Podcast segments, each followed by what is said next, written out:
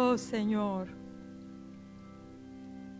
háblanos esta noche por tu palabra. Señor, que aquello que tú tienes para cada corazón pueda ser recibido. Señor, abre camino. Espíritu Santo, ven sobre nosotros y haznos sombra esta noche. Abre camino para la palabra. Oh Espíritu Santo, háblanos. Abre los ojos de nuestro entendimiento para que podamos, Señor, recibir aquella cosa que tú quieras hablar a nuestros corazones. Santificado sea tu nombre, bendito sea tu nombre. Pueden sentarse, hermanos. Yo quisiera que, quiero que hablemos esta noche algo acerca de cosas que podemos aprender del viaje de Pablo a Roma y, la tempestad. Eh, es un pasaje que, pues, con muchos mensajes, ¿verdad? Muchas personas han predicado acerca de esta porción y hay muchos mensajes acerca del viaje de Pablo a Roma, acerca de la tempestad en el mar y en fin. Pero hay algunas cosas que quisiera resaltar esta noche que pueden edificar nuestras vidas, hablar a nuestro corazón. En Hechos capítulo 27 dice, en el versículo 1, cuando se decidió que habíamos de navegar para Italia, entregaron a Pablo y a algunos otros presos a un centurión llamado Julio de la compañía Augusta eh, lo que veo yo aquí es que Pablo era un preso. Entonces no dependía de él nada de esa embarcación ni de ese viaje. Él no decidía, ni siquiera yo creo que él no decidía ni siquiera en qué lugar se iba a sentar. O sea, todos otros decidían por él porque era un preso. Y estaba bajo las, eh, lo habían eh, puesto bajo el custodio de este hombre, de este centurión llamado Julio. Y hermanos, yo, yo veo este, este viaje de Pablo también como la iglesia, como nosotros. Nosotros también vamos en un viaje. Hemos oído muchas veces de que somos peregrinos, ¿verdad? Sí. Vamos en un viaje, hermanos. Aquí no vamos a quedarnos eternamente. Nuestra ciudadanía está en el cielo. Entonces, las cosas que aquí nos suceden son una preparación para morar en la casa donde vamos a morar eternamente.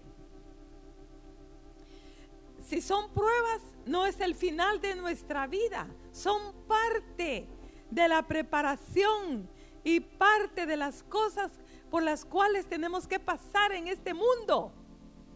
Entonces, él era un preso nosotros también somos presos de Cristo Jesús. Somos llamados, según Zacarías capítulo 9, ¿verdad? Somos llamados prisioneros de esperanza. Y dice aquí en Romanos capítulo 5,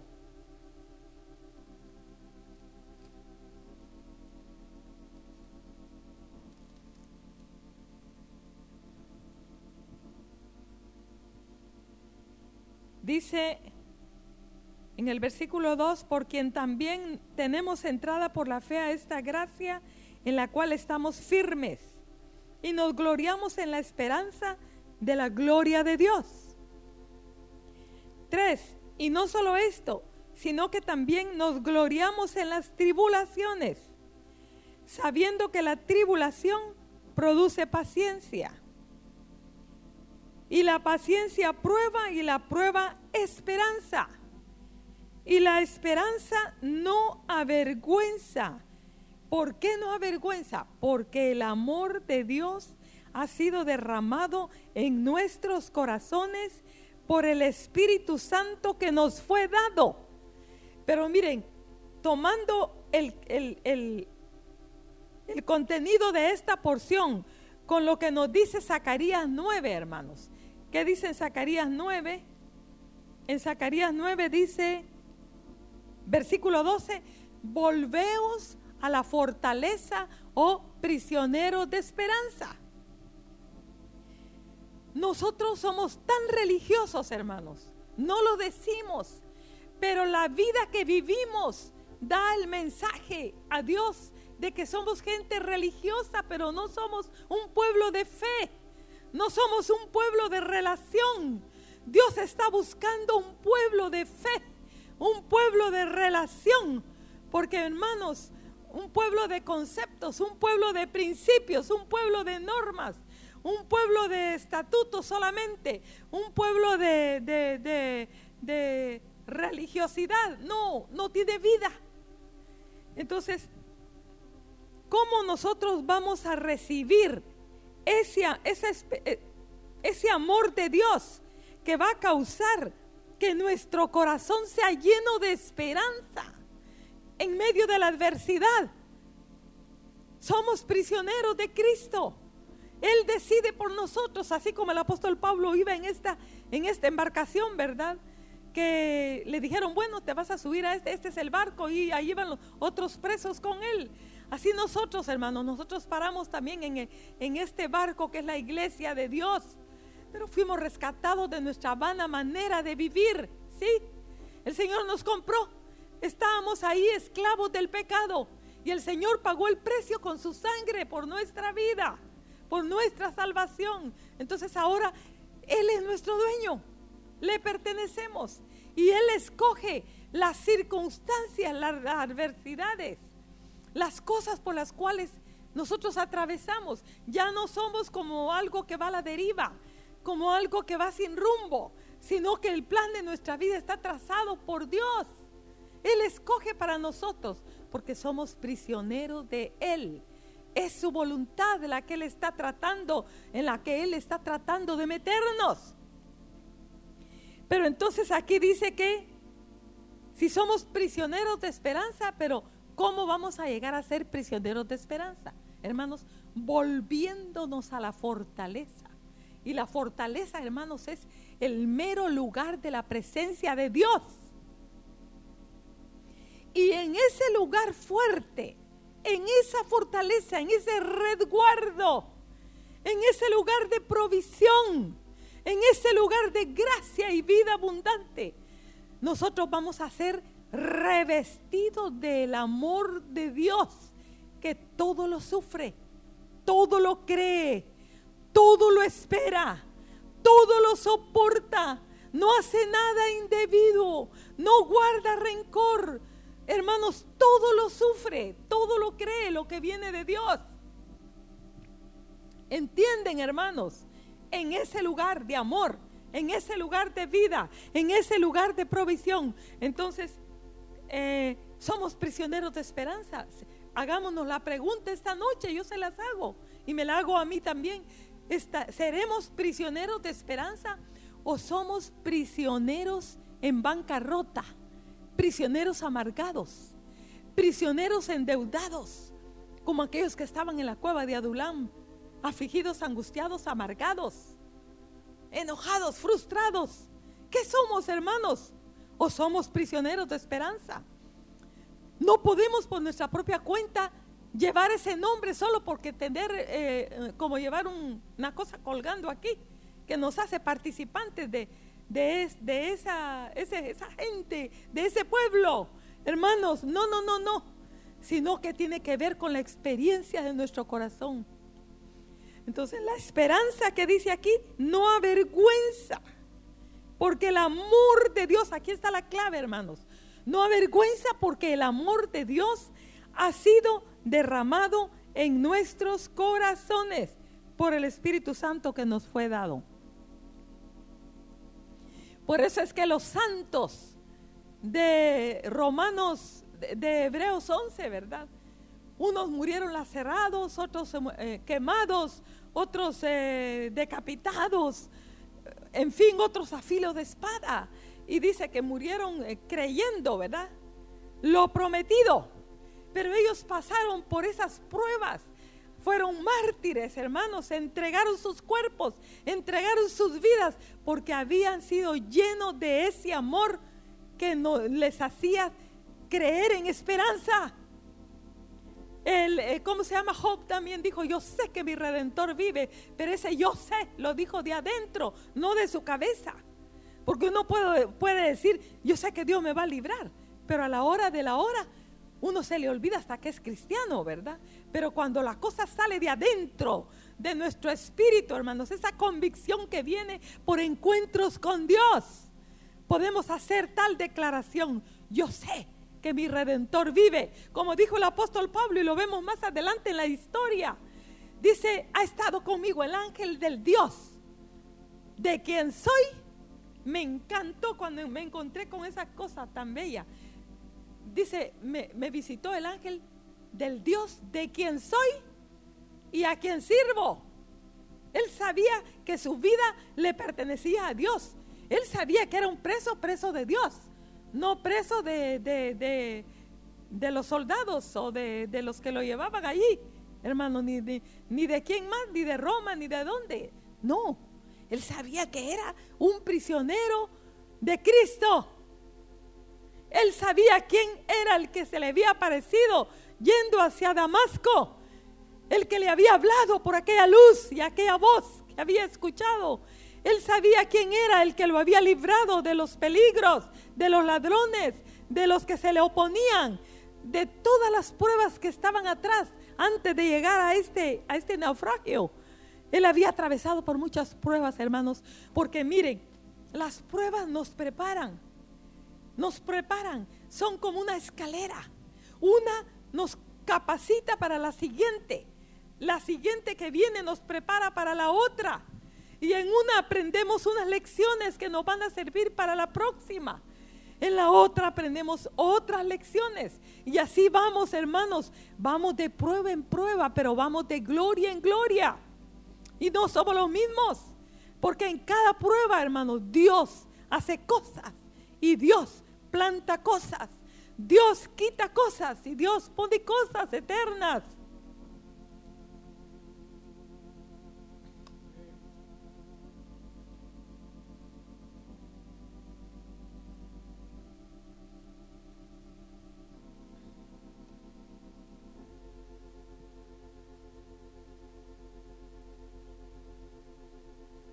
En el versículo 7 dice, de Hechos, volvamos a Hechos.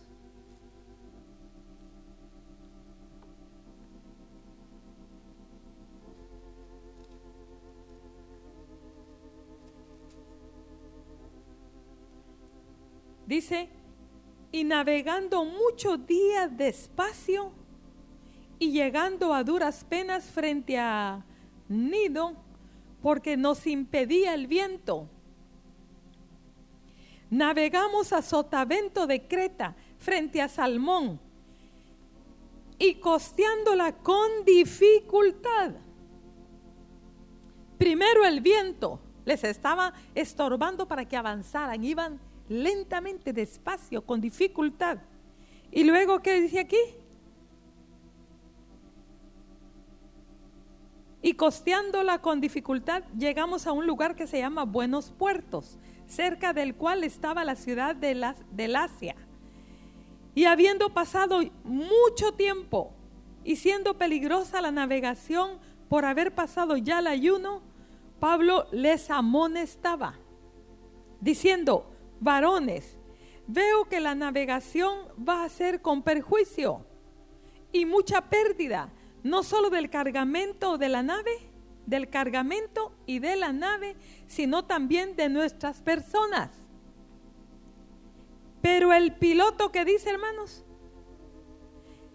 pero el centurión dice, el centurión daba más crédito al piloto y al patrón de la nave que a lo que Pablo decía. Hermanos, para ganar una prueba, necesitamos humildad. Porque miren, no sabemos dónde vamos a ser puestos. De repente nos vamos a encontrar en una circunstancia donde vamos a ser probados. Lo que Dios ha trabajado en nuestra vida, allí nos va a servir. Es como esas piedrecitas que llevamos en nuestra alforja. David, como esa piedrecita que llevaba, estaba lisa. Eso habla de las cosas que él había aprendido, por las que él había atravesado. Y a la hora de enfrentarse con ese gigante, él pudo agarrar esa piedra, hermanos, y eso no lo estaba practicando en ese momento. Él había pasado muchas veces esa prueba de tirar esa piedra, tal vez algún animal donde estaba él en el campo, ¿verdad? Entonces, eh, él pudo haber dicho aquí, Pablo pudo haber perdido la prueba y pudo haber dicho aquí, y este que se cree, yo soy el apóstol Pablo. Él no sabe que yo subí al tercer cielo. Él no sabe que yo he pasado por cosas tremendas, he visto la gloria de Dios y sin decir palabras, porque uno puede ensoberbecerse sin decir palabras, pero todo es una efervescencia por dentro.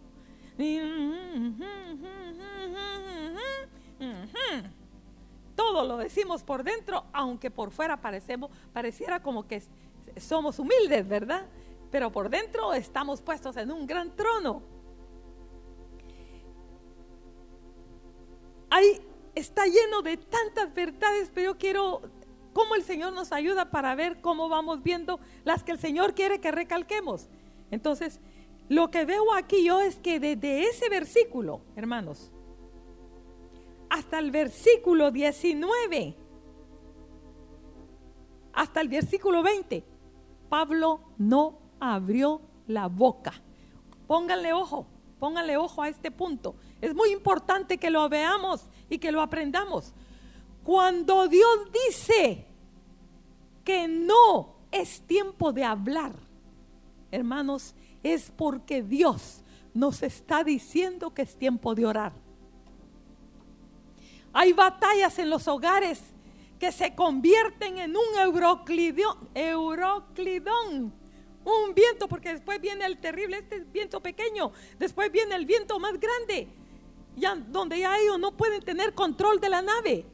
Pero hermanos, hay discusiones en los hogares, que si nosotras como esposas eh, tenemos el entendimiento y, si cerramos la boca se evita, se libra el peligro, pero si abrimos la boca se convierte en una tempestad. O tal vez en el trabajo tú has perdido alguna batalla y se te ha revuelto la cosa y se te ha hecho un gran problemón porque no abriste, no cerraste tu boca. Dice que aún el, el necio cuando cierra su boca es contado por sabio.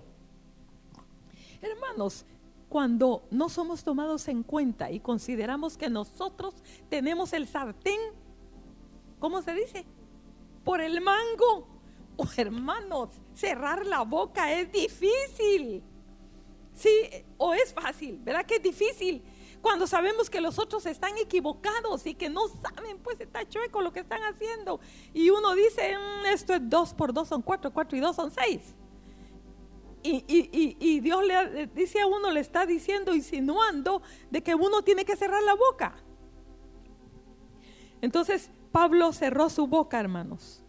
No abrió más su boca. Pero yo creo, hermanos, que él se metió con Dios. Entonces a veces las batallas, hermanos, se ganan en la presencia. Hay batallas en la presencia de Dios. A veces es como dice Eclesiastés, todo tiene su tiempo, ¿verdad? Tiempo de hablar, tiempo de callarse, tiempo de abstenerse, de abrazar, tiempo de abrazar, tiempo de paz, tiempo de guerra. Todo tiene su tiempo en Dios, pero necesitamos el discernimiento. Necesitamos el dominio propio. Por eso es que, hermanos, así como la esperanza viene por medio del Espíritu Santo y el amor de Dios, como es como, como el Espíritu Santo derrama sobre nosotros el amor de Dios para crecer en esperanza. Igual es los frutos del Espíritu Santo. Los frutos no son frutos nuestros, son frutos del Espíritu Santo. Vienen, hermanos, por encuentros con Dios y sufrimiento. No pueden venir solo por una sola cosa, sino que necesitamos las dos cosas. Los encuentros con Dios y el sufrimiento. El sufrimiento nos quebranta, el sufrimiento nos ablanda, pero la presencia de Dios es la amalgama, es el ingrediente que permite que eso quebrado no se desarme, sino que de eso quebrado salga algo. Eso que está, eh, ¿cómo les digo? Ablandado, suavizado, no se desparrame, sino que el Señor pueda tomar ese barro aguado que se ha aguadado por, por el, el dolor, por el sufrimiento. Pero ese barro aguado en las manos del alfarero puede él agarrar y dar la forma que él quiere darle, hermanos. Y el herrero igual. Es como ese, ese pedazo de hierro que se mete al fuego y se pone rojo. Y luego el hierro se hace así. Pero cuando está así, el herrero le logra dar la forma que quiere, inmediatamente lo mete en el agua. Y así nos lleva nuestra vida el Señor, hermanos. Entonces, necesitamos, ¿verdad? Buscar al Señor.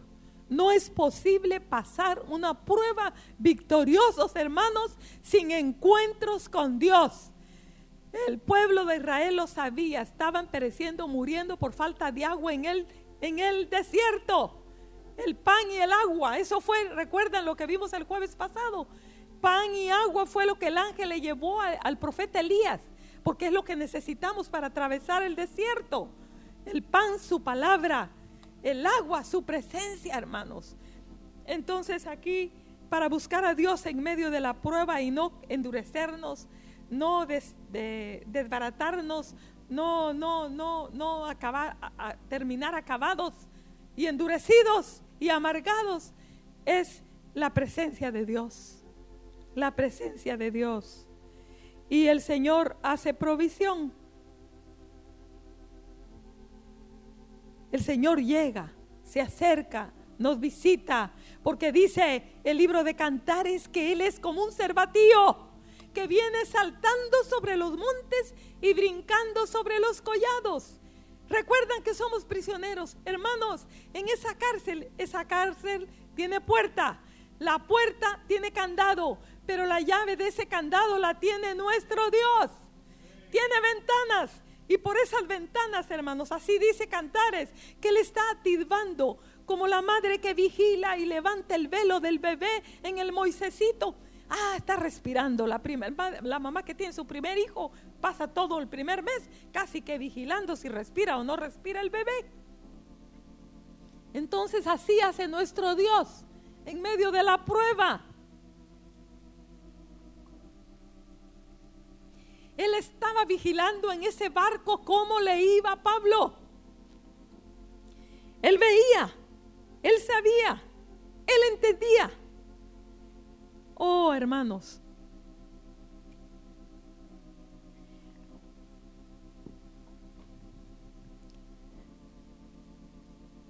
Y otra, otra cosita que veo aquí es que es importante escuchar a los demás. A veces los hijos nos dicen una palabra, hermanos, que es de Dios. Pero uno cree que porque uno es el padre, ¿verdad? Uno tiene la razón y que los hijos no nos, Dios no nos puede hablar por los hijos. Pero no, hermanos, tengamos cuidado. Y también eh, por personas a veces eh, que uno puede ser que uno las considere de una baja condición, de una condición más baja que la de, que la de uno, según uno, pues, porque uno tiene ideas tan equivocadas de lo que uno es, hermanos. Estamos perdidos, pues, si Dios no nos ayuda. Estamos perdidos si Dios no revela lo que somos porque vamos a vivir toda la vida engañados creyendo que somos los, las mejores personas del mundo. Así como estos hombres que no le dieron importancia a las palabras del apóstol Pablo. Y él les estaba advirtiendo porque ellos tal vez venían contemplando el mar, pero él, si necesitamos discernimiento, hermanos. Estamos viviendo un tiempo, estamos haciendo un viaje donde necesitamos el discernimiento de espíritu para saber lo que está sucediendo, para que no perezcamos juntamente con el mundo. Y de que, desde que el viento les era contrario y desde que eh, Pablo vio, él se dio cuenta de que había dificultad. y que podían tener problemas más adelante porque les estaba costando, iban de lentamente a causa del viento. Y pero ellos dice aquí, ¿saben que una de las razones por las cuales no se quedaron ahí es porque dice el versículo 12, y siendo incómodo el puerto para invernar, la mayoría acordó zarpar también de allí. Porque en el versículo 20 vemos que, en el 21, vemos que lo que Pablo les quiso decir allí, en el versículo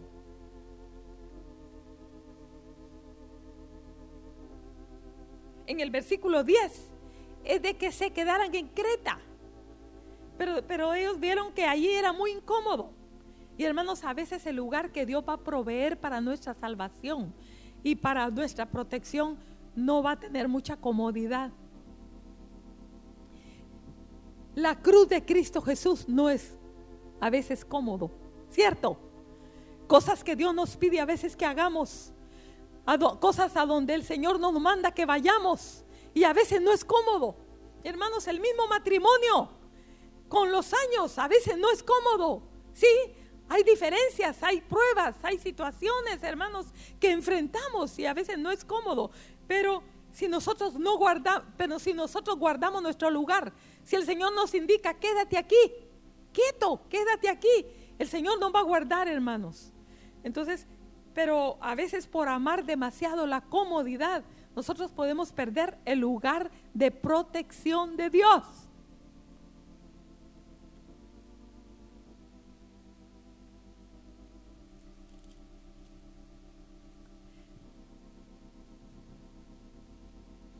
Dice el versículo 13, y soplando una brisa del sur, pareciéndoles que ya tenían lo que deseaban, levaron anclas, se iban costeando Creta, diciendo, yo creo que hasta estaban aplaudiendo, estaban reventando cohetes, estaban felices, bueno, ya logramos lo que queríamos, ¿verdad? ¿Y qué pasó? Pero por eso es importante, esto tiene que ver con el relajamiento. Hermanos, no debemos relajarnos en este viaje. Estamos haciendo un viaje, somos peregrinos. No nos quedemos sentados en una banca del mundo viendo todas las, las eh, ¿cómo se llama? Entretenimientos que el enemigo ha creado y ha puesto y también el hombre, porque algunas cosas las ha puesto el enemigo para entontecernos y otras cosas las ha puesto el hombre también por ambición de dinero y de querer hacerse rico, sacan cada tontera y cada cosa y ahí va la gente, ¿verdad? ¿Dónde va Vicente? ¿Dónde va toda la gente? Pero hermanos, no es tiempo para relajarnos. No es tiempo para vivir eh, acomodados. Acomodados espiritualmente, hermanos. Debemos discernir el tiempo que vivimos. Debemos de hacer como hicieron aquellos cuando estaban cuidando la ciudad y levantando el muro. Dice que estaban con la ropa puesta, ¿verdad? Sí y con la espada. Dormían con su ropa y con la espada ahí. Así dormían, porque estaban alertas, hermanos. Y es el, estamos viviendo un tiempo donde debemos de, de vivir así, cuidando nuestra vida y cuidando nuestra casa. Porque no sabemos a qué hora el enemigo vendrá. ¿A qué hora soplará el viento del enemigo sobre nuestra vida? ¿O a qué hora vendrá la prueba? Soplará el viento, la tempestad de alguna prueba que venga a nuestra vida. Y si estamos cómodos, no oramos, no buscamos al Señor, no somos fieles en leer la palabra, porque a través de la palabra Él nos va a hablar, nos va a fortalecer, nos va, vamos a aumentar, va a aumentar nuestra fe. Y, estamos viviendo flojamente acomodados. No, hermanos, no, para que las pruebas y los vientos no nos agarren desprevenidos. Y dice, pero no mucho después dio contra la nave un viento huracanado llamado Ebruclidón. Y antes de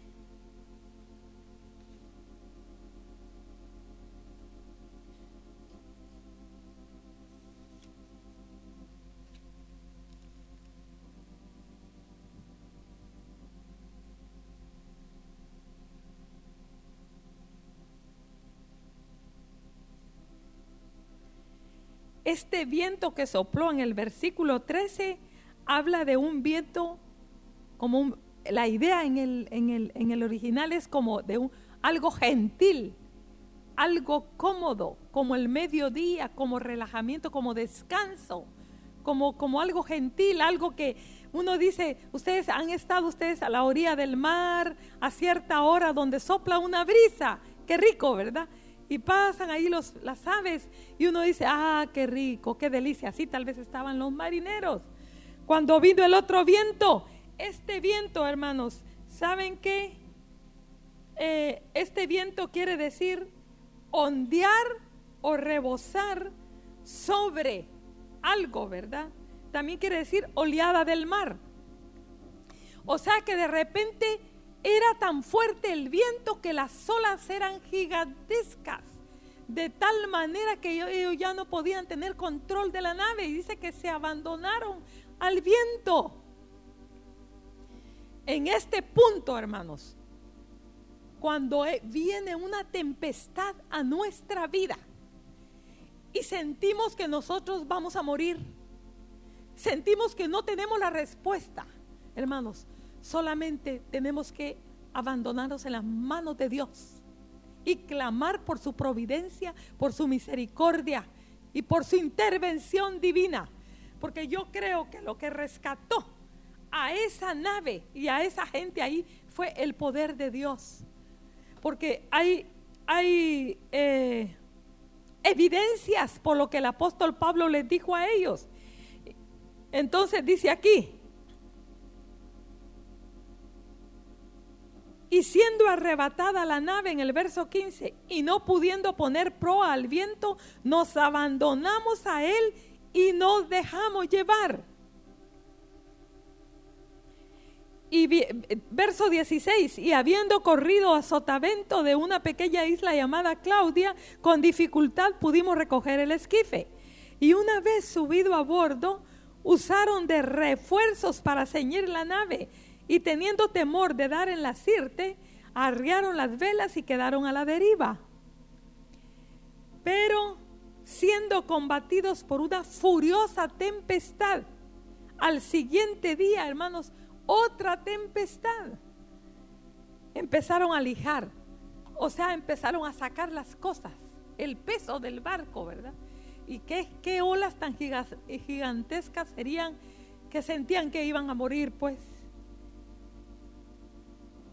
Dice verso 19, y al tercer día con nuestras propias manos arrojamos los aparejos de la nave y no apareciendo ni sol ni estrellas por muchos días y acosados por una tempestad no pequeña, ya habíamos perdido toda esperanza de salvarnos.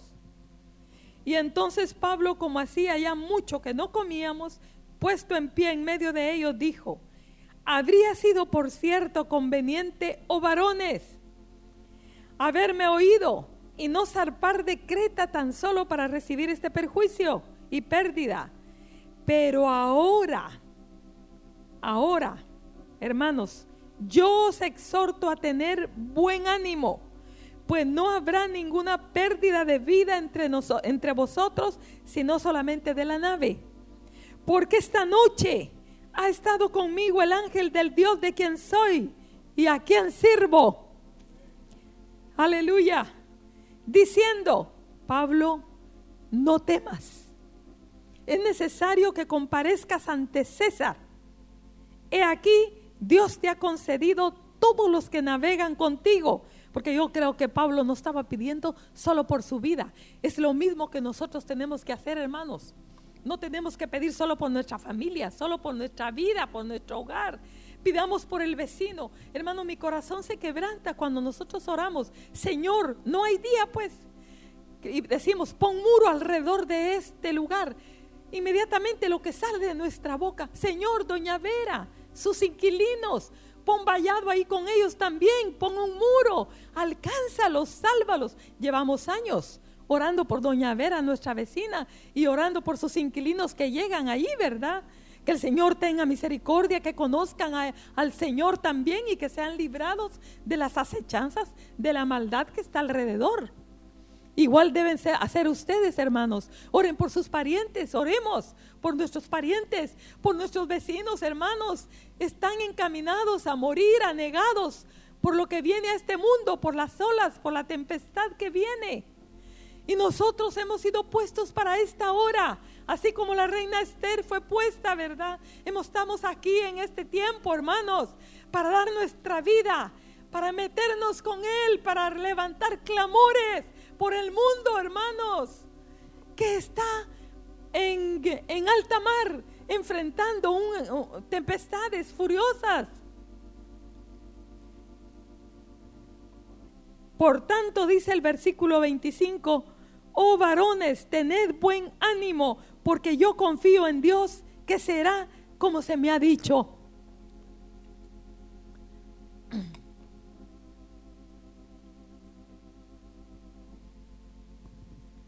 Y hermanos, así sucedió. Dios le concedió las vidas. Ninguno murió. Pero este hombre se metió con Dios. Y qué lindo saber en aquel día, cuando estemos en la presencia de Dios, que nosotros veamos gente ahí por la que nosotros oramos, hermanos, y que le pedimos al Señor, y que de esos que nosotros le pedimos, ninguno se perdió. Y así continúa la historia, hermanos. El apóstol Pablo dice aquí en el versículo 26, eh, aquí dice en la porción, en el versículo 26, porque el libro de Hechos lo escribió Lucas, ¿verdad? Entonces aquí en el versículo 26 dice, con todo es necesario que demos en alguna isla. Pero saben una cosa, hermanos, esa isla ya la tenía preparada Dios. Era el lugar donde ellos iban a quedarse un tiempo, porque Dios les tenía preparado una campaña evangelística, pero no a la manera como hubieran ellos planeado la campaña evangelística o como la hubieran pensado. Hermanos, la providencia de Dios. ¿Cómo fue que lo llevó a esa isla donde ahí había gente necesitada? Y va a haber tormentas de nuestra vida que Dios las permite y nos hace pasar por ellas, guardándonos, librándonos, protegiéndonos, proveyéndonos, solamente para meternos en algún lugar en alguna circunstancia donde, hermanos, vamos a tener una palabra para otra persona necesitada, donde alguien va a estar listo allí con una necesidad, tal vez así como tal vez enfermedad y el Señor nos va a usar para que sean sanos, hermanos, o una palabra de esperanza, una palabra de exhortación, una palabra de vida para que sean salvos, sean alcanzados. Porque jamás hubiera llegado el apóstol a ese lugar con ese hombre que estaba enfermo y esos, esos nativos de esa isla de Malta, ¿verdad? Si, esa, si, si ese barco no llega así como, como fue llevado por esa tempestad a esa isla. Y ahí tenía Dios preparado a este hombre. Dice que estando ya a salvo, Supimos que la isla se llamaba en el capítulo 28 Malta y los naturales nos trataron con no poca humanidad, porque encendiendo un fuego nos recibieron a todos a causa de la lluvia que caía y del frío. Entonces, habiendo recogido Pablo algunas ramas secas, las echó, las echó al fuego y una víbora huyendo del calor se le prendió en la mano. Hermanos, hasta eso porque no hay ningún acontecimiento grande ni pequeño que no sea preparado por Dios. Hasta esa víbora que se le prendió en el brazo a Pablo, hermanos, fue parte del plan de Dios. Porque ellos estaban expectantes que él se iba a hinchar y que se iba a morir, ¿verdad? Y cuando vieron que no, no pasó nada, entonces ya creyeron otra cosa, pensaban que eran dioses. Pero ustedes ya conocen la historia, hermanos. Pero ese evento de la víbora preparó a la gente para recibir el Evangelio allí. Ese hombre cayó en cama, el papá del principal de la isla, cayó enfermo y estaba grave en esos días, también propiciado por Dios, hermanos.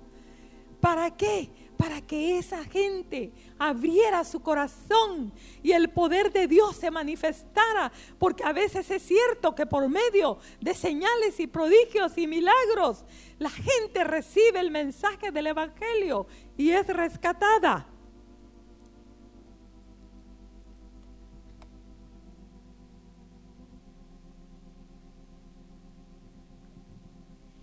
Y yo quiero terminar con esto. Yo veo que en una prueba, hermanos, estas cosas están presentes.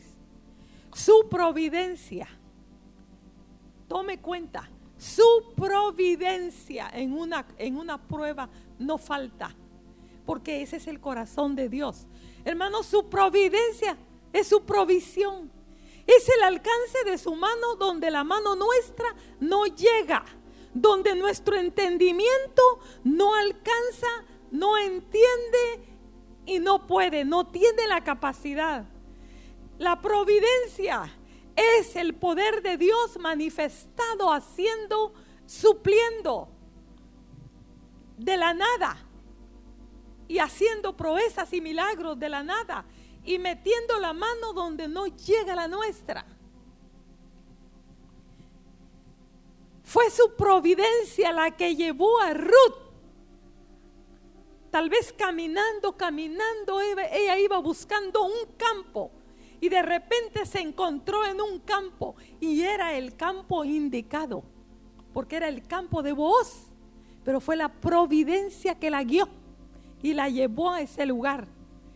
Fue la providencia de Dios, hermanos, que hizo que Esther creciera con Mardoqueo, que se quedara huérfana y que él fuera su padre. ¿Cuál sería el carácter de Mardoqueo? No sabemos, pero sí sabemos algo, podemos ver algo de su carácter por lo que habla el libro, ¿verdad? De Esther, de su vida. Y él y la providencia de Dios con esta muchacha la, la llevó a que este hombre la educara y la preparara para que ella fuera la intercesora del pueblo de Dios, ¿verdad? Y fue la providencia de Dios que llevó al copero y al, y al, ¿cómo se llama el otro? Y al panadero a la cárcel. Cuando, como, cuando José estaba allí por algo que no había hecho. Para preparar el camino para el trono, para el cumplimiento de las cosas que su Dios le había hablado. Y entonces la providencia, hermanos, hace maravillas. ¿Qué otra cosa? Su misericordia es otro ingrediente que no falta en las pruebas. Su misericordia es algo que no merecemos. Y a veces estamos metidos en una prueba por portarnos mal o por desobedientes o por negligentes o por falta de entendimiento o por injusticias, qué sé yo. Nos encontramos en una prueba, nos encontramos en una situación difícil. Pero Él manda su misericordia y dice que su misericordia son nuevas cada mañana. Y también si nosotros hemos sembrado misericordia, cuando viene la prueba en nuestra propia vida, el Señor saca. Porque dice que todo lo que el hombre sembrar, eso también segará. Entonces Él saca de la provisión que está misericordia y la derrama sobre nuestra vida. También su soberanía. Él gobierna en los cielos en la tierra y debajo de la tierra, hermanos. Y Él decide cómo hacer las cosas. ¿Por qué les digo su soberanía? Siempre está en las pruebas porque Él decide cómo nos va a sacar, cómo nos va a librar y hasta qué punto nos va a meter en la adversidad. Miren, ¿por qué no le dijo a Pablo, sal a la proa del barco y proclama? Mi grandeza y mi poder. Y háblale al viento, háblale a las olas, al mar, para que el viento cese y tú vas a ver mi poder manifestado. ¿Por qué no hizo así como hizo con los discípulos? Porque aquellos discípulos también con aquella gran tempestad en el mar, hermanos.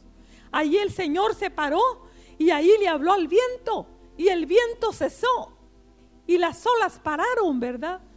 Pero fue diferente porque es su soberanía. Y en este caso él mandó a Pablo a orar y él se movió de otra forma. Entonces nosotros debemos de necesitamos confiar cuando nosotros no entendemos lo que está pasando y nosotros pensamos que Dios debía de moverse de esta forma. ¿Y por qué allá la familia tal o el hermano tal me está pasando lo mismo a mí que le pasó a él y por qué a ellos el Señor los ayudó de esta forma y por qué no lo puede hacer conmigo igual y hasta esperamos que de la misma forma nos rescate a nosotros. Pero no, hermanos, tenemos que tener entendimiento que Dios reina y que Dios es soberano y que Él sabe de qué manera va a sacarnos de las pruebas a cada uno dependiendo nuestra vida, nuestra caminata, lo que necesitemos. También su poder no falta en las pruebas, hermanos, su poder manifestado, como lo vemos allí con ese viento poderoso y, guardando a esos presos angustiados, ¿verdad? No, no permitiendo que, que cayeran cómo sería ese barco, sería pequeño, grande, cómo sería, cómo serían esas olas, cómo se bamboleaba, cómo se movía, hermanos, si no se hundió, porque Dios no quiso porque él necesitaba llevar a Pablo hasta Roma y él necesitaba que predicaran el Evangelio en esa isla. Y él necesitaba que esos presos escucharan el mensaje también de la boca de Pablo. Su amor no falta, hermanos. El amor de Dios. Él no nos abandona. Él está con nosotros, hermanos, para consolarnos trayendo palabras en los tiempos de los holocaustos. Cuando más la necesitamos, de repente deja caer como agua fresca, porque Él llora con nosotros, pues. Él se conduele, Él nos consuela, Él nos anima, porque su amor. No podemos entender el amor de Dios. Dice que es profundo, es ancho, es tan alto que nuestra mente no lo puede entender. Pero en nuestras pruebas, hermanos, no nos abandona.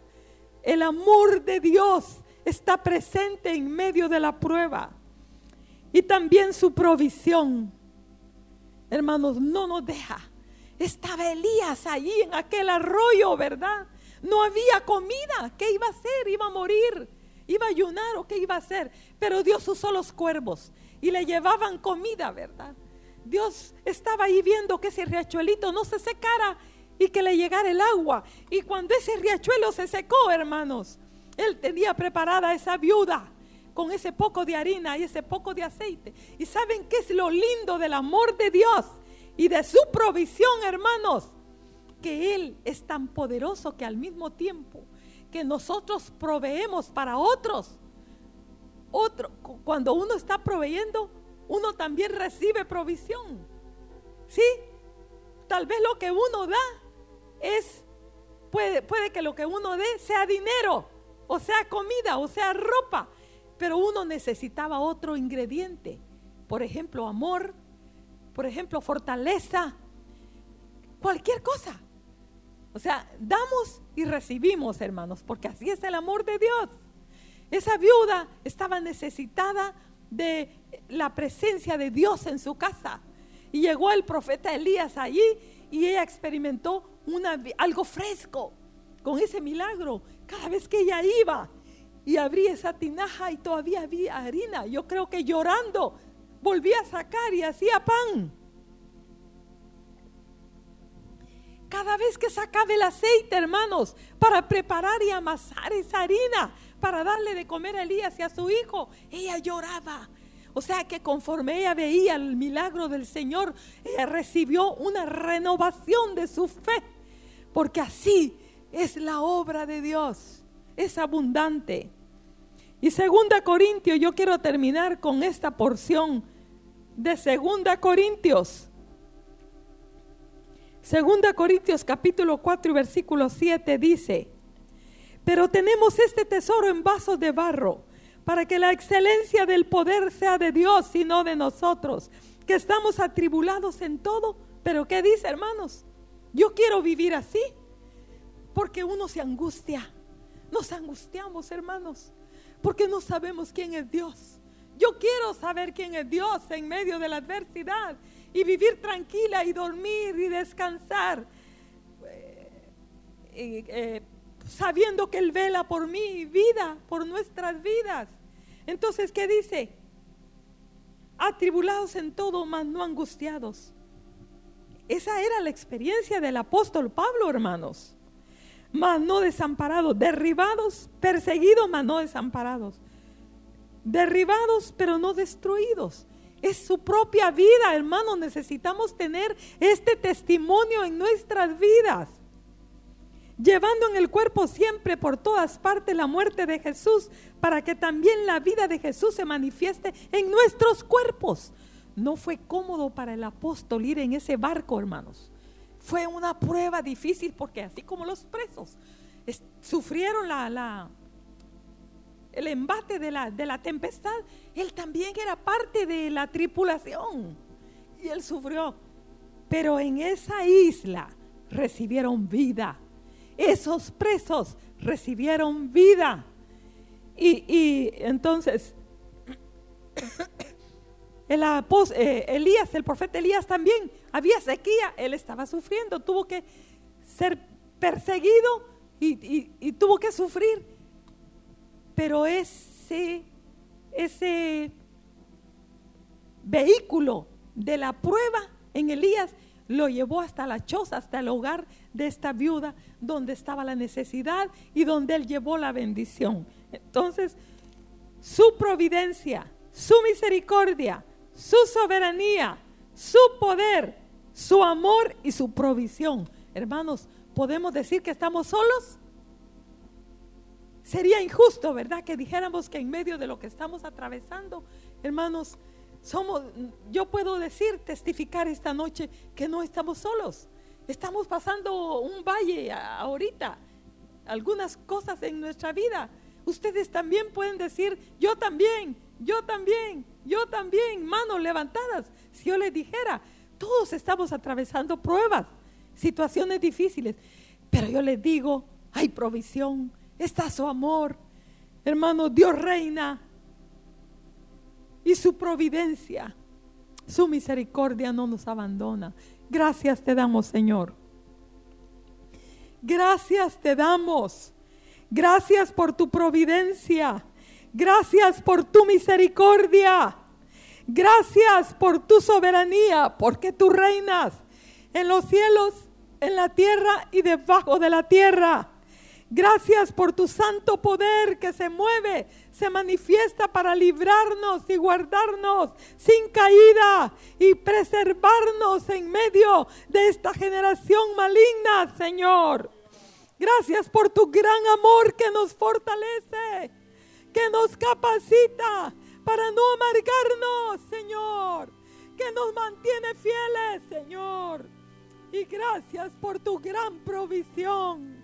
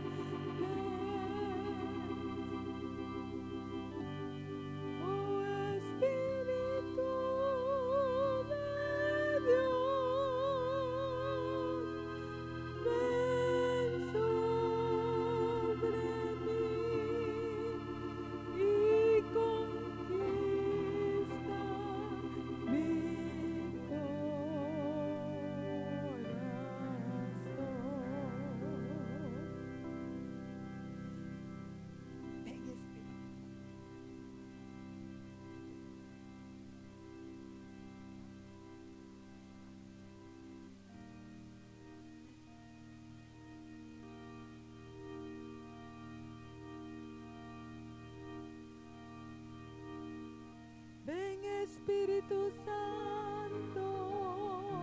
te necesito. Ven,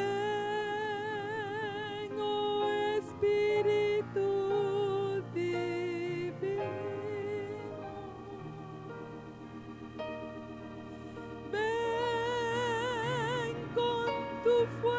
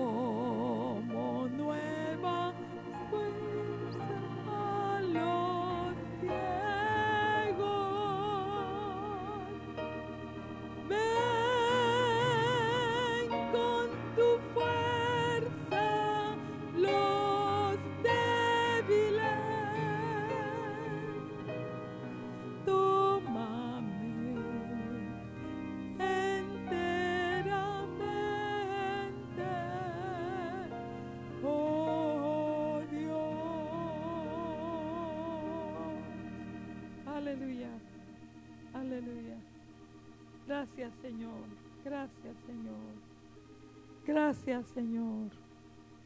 Que esta palabra, Señor, lleve fruto en nuestros corazones. Que esta palabra lleve fruto en nuestros corazones. Gracias te damos por tu palabra. Bendito tu santo nombre. Amén. Dios los bendiga, hermanos.